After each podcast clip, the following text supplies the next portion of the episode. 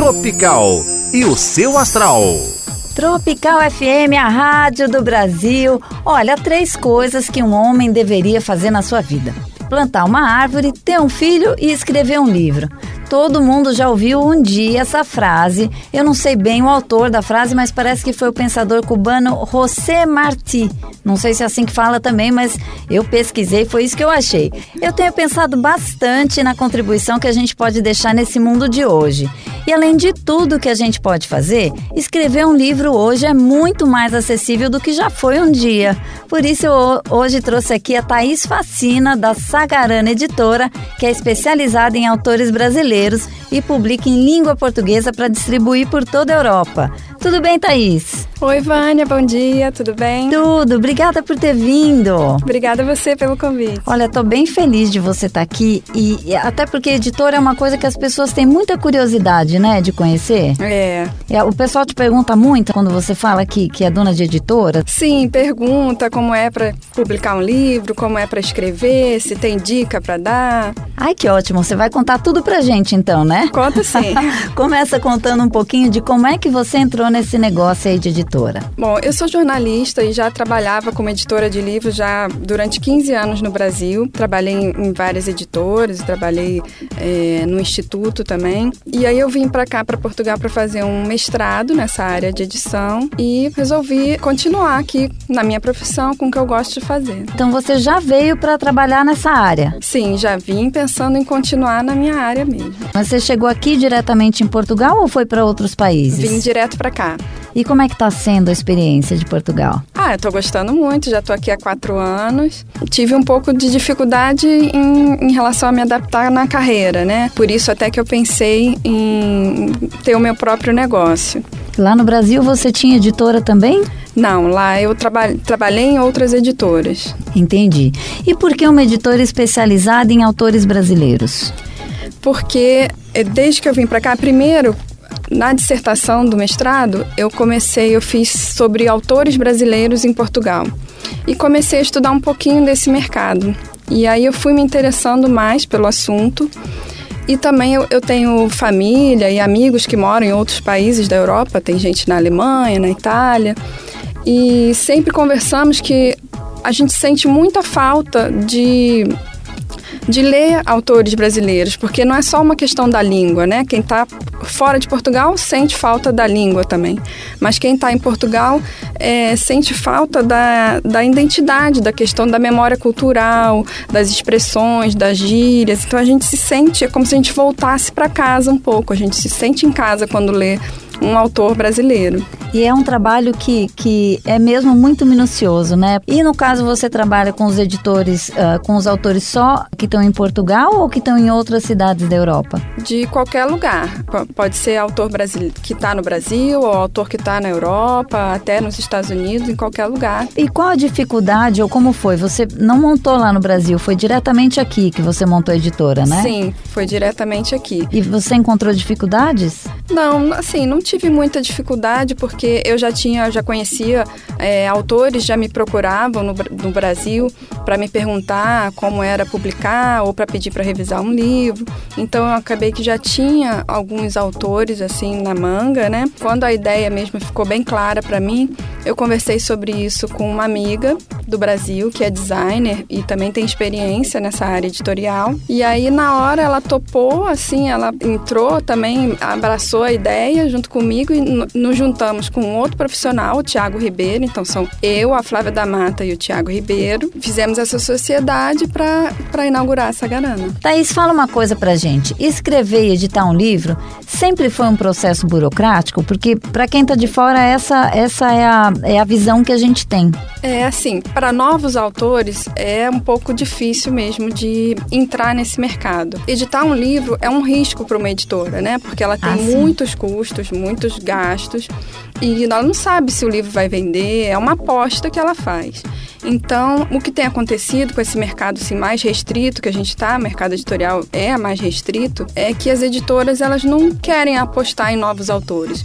Ou elas compram autores internacionais que já estão, já estão estabelecidos, ou publicam autores é, nacionais que têm já algum nome no mercado, é, ou mesmo celebridades, alguém que vai vender pelo nome, não só pela literatura, né, claro, mas também pelo nome e também pelo espaço que tem em outras mídias, né? Entendi. Então, assim, não é só eu chegar lá com meu livrinho debaixo do braço e falar, ô, oh, Thaís, edita aí pra mim. Não, não é não. Como que é esse processo? Se eu, eu tive um, uma boa ideia ou se eu sempre gostei de escrever, mesmo não sendo uma autora conhecida, por exemplo, é possível conseguir editar um livro? Como é que funciona? Sim, é, é possível. Nas grandes editoras, você manda um original, mas você nem sabe se vai ser lido e às vezes demora seis meses, você nem tem resposta. Quando tem resposta, demora muito. Mas também tem as pequenas editoras e as editoras chamadas independentes, que são as que cobram uma taxa, né? Cobram para fazer o serviço para o autor. E a Sagarana ela funciona um pouco no meio termo.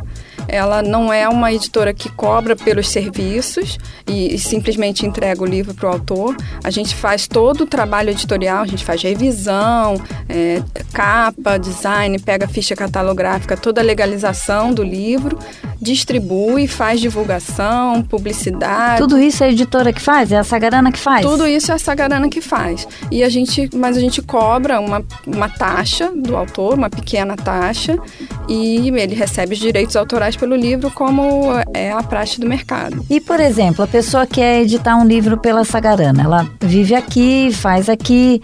Como que é para ter esse mesmo livro lá no Brasil? A distribuição é a mesma ou não? Não. Para distribuir no Brasil é preciso ter uma, uma editora lá. No caso, a Sagarana teria que ter uma filial lá. Nós estamos pensando também em, em ir para o Brasil, mas como a gente começou agora, a gente está focando no mercado europeu mas a gente também tá, vai entrar em outros marketplaces, é, como a Amazon, por exemplo, que vende para todos os países. Quais são os livros da Sagarana que você indica para o pessoal, ou que estão entre os mais vendidos, ou que estão sendo lançados agora? Olha, eu indico todos os livros da Sagarana. Ah, com certeza, né? Mas eu vou falar de, de alguns para dar um, destaque, né? Tá bem. É, a gente tem um romance chamado Ana e a Tal Felicidade, que conta a história de uma menina que é, sofreu um estupro aos 17 anos e perdeu a virgindade nesse estupro e conta a história dela como ela superou, como ela lutou depois disso para em busca da felicidade. Essa história é uma parte da história da autora e também ela juntou com outras histórias porque ela trabalhou na delegacia de mulher. Nossa, deve conhecer muita história então. É, então é um livro bem interessante assim. Como ela chama a autora? É Cris Pimentel. Então, gente, a Cris Pimentel, ela tem o um livro que se chama Ana e a Tal Felicidade. Ana e a Tal Felicidade, muito bom. Que mais? Temos o livro 32 Tipos de Inteligência, ah. é, da autora Regina Moraes. Olha, esse eu ganhei. Eu não queria falar nada, mas eu vou mostrar depois na foto, viu? É, é, um livro de desenvolvimento pessoal e autoconhecimento. A partir da cabala judaica e da árvore da vida, ela faz um estudo e ela denomina esses, essas 32 inteligências e como você pode usar cada uma para se autoconhecer e a partir daí se desenvolver. Olha que espetáculo! A Regina podia vir dar uma entrevista, mas ela não está aqui, né? Não, ela mora no Brasil, mas ah, ela mas pode falar. Vamos fazer, vamos fazer, ótimo. Vamos sim. Que mais? Que mais? É, nós temos também uma coleção chamada Raiz, que é de clássicos da literatura brasileira. Ai, que lindo! E o interessante é que é uma coleção bem baratinha, são e-books.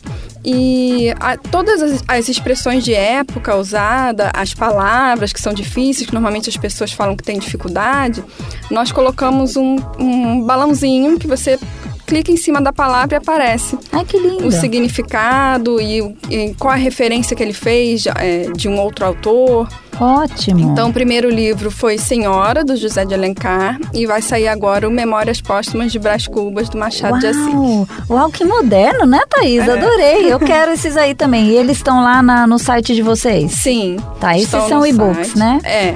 Tá bem.